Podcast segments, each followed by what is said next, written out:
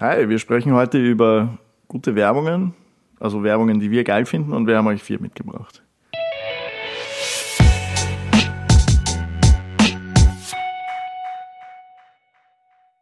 Viele Leute empfinden ja Werbung als, als lästig oder, oder irgendwie aufdringlich oder so, aber es gibt dann doch immer diese Werbungen, die, glaube ich, auch die größten Kritiker irgendwie ja.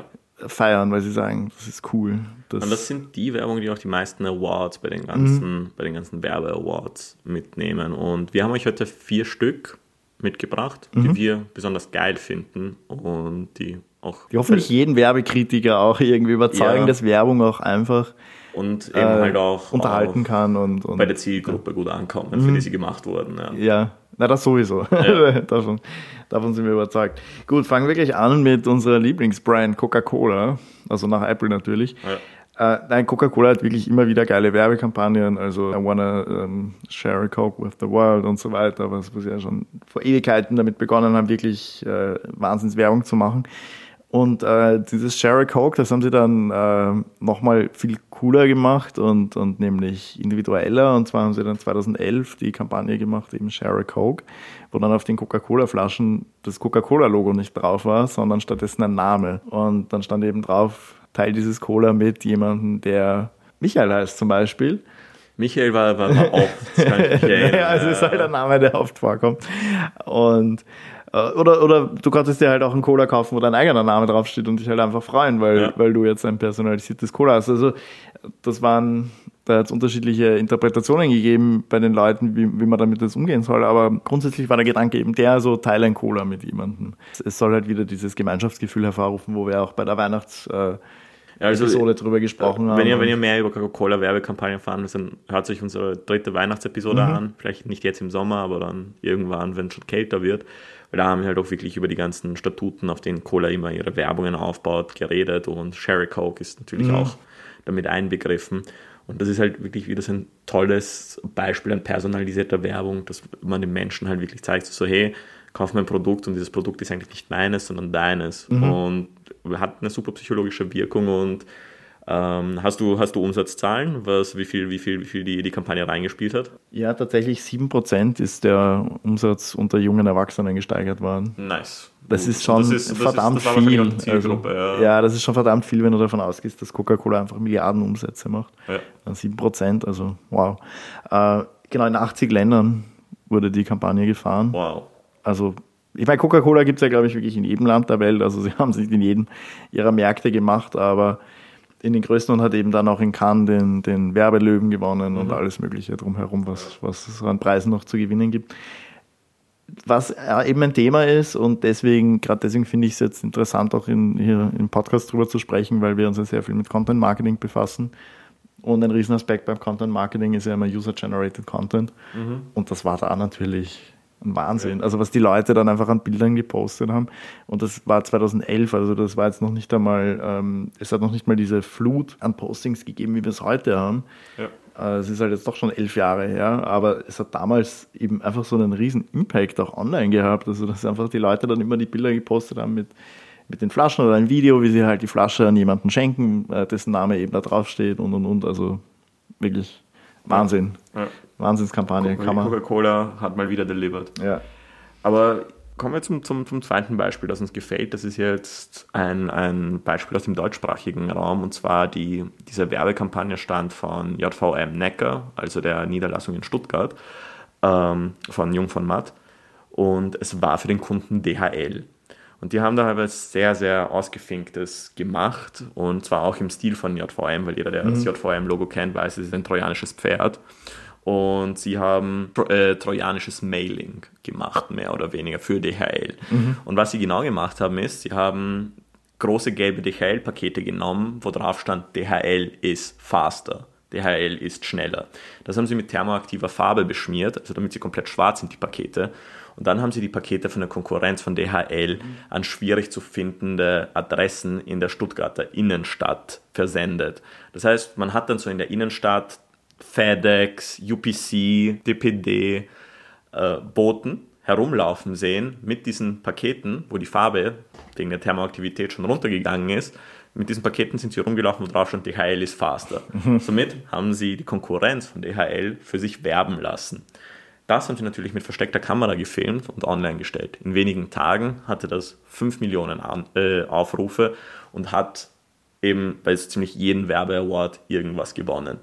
Also da sieht man halt auch wieder, es sind der Kreativität keine Grenzen mhm. gesetzt und es sind halt auch wenige, sagen wir, Sachen nicht, nicht erlaubt. Ja, na, eben, weil du jetzt sagst, nicht erlaubt und äh, weißt du da irgendwas? Haben, haben dann irgendwie andere versucht, da zu klagen oder irgendwie? Nee, nee, also nicht. Die, die nicht, haben einfach die Niederlage akzeptiert und. Genau, ja, ich meine, was, was willst du machen? Es ist eine super kreative ja, Idee und. Das Einzige, was man machen könnte, wäre halt eine Gegenkampagne quasi, die genau, noch genau. eins draufsetzt. Aber die, die ist ausgeblieben, weil sie haben ja nichts, nichts, nichts, nichts Falsches gemacht. Sie haben einfach nur ein Paket verschicken lassen. Ja, nein, ist wirklich eine geile Idee. Ja, also JVM hat auch wieder mal delivered. Machen wir weiter mit äh, Old Spice. Oh ja, Old Spice. Das, das kennt, glaube ich, eh nicht so jeder hier. Oder es ist ja jetzt nicht, ist, ich weiß nicht, äh, ob es in Deutschland Es gibt bei uns Duschgels, also die sieht man ja. öfter und die Deos. Also grundsätzlich machen die halt ähm, Männerpflegeprodukte, also eben Deo, Duschgel, Aftershave, was weiß ich, also wirklich alles. Ja, aber äh, zum Beispiel Old Spice macht ja auch ziemlich viel Werbung auf Printkampagnen und so, aber im deutschsprachigen Raum halt weniger. Mhm. Ich würde sagen, so vom, vom äh, Konzept her ist es wie, wie Axe, aber eher für eine ältere Zielgruppe. Ja. Weil Axe halt ganz klar an Teenager und wirklich ganz junge Erwachsene gerichtet ist und Old Spice Genau, Old Spice setzt dann eigentlich da an und geht halt äh, altersmäßig weiter rauf, hat aber auch so einen ähnlichen Zugang mit, also es, es riecht geil und, und, und Frauen stehen drauf äh, und so weiter. Und genau da setzt halt auch diese Kampagne ja. an, also ähm, The Man Your Man Could Smell Like und da haben sie halt äh, irgendeinen Modeltypen, ich habe keine ja. Ahnung, wie er jetzt genau heißt, ich glaube, er ist auch sonst davor nicht wahnsinnig bekannt gewesen in der Öffentlichkeit, ich kannte den Namen mal, aber ich habe ihn jetzt leider vergessen. Ja, aber ich glaube, man kennt ihn wirklich hauptsächlich aus dieser Werbekampagne. Ja. Und dann haben sie ihn da halt irgendwie ähm, nur mit einem Handtuch begleitet, in ein, in ein Bad gestellt und er fängt halt an und sagt, hey, schau, ich, ich bin so geil, ich riech so gut. Und ähm, er spricht dann die Frauen an und sagt eben, äh, liebe Damen, schaut euch den Mann neben euch an, also auf der Couch, das war halt eine Fernsehwerbung.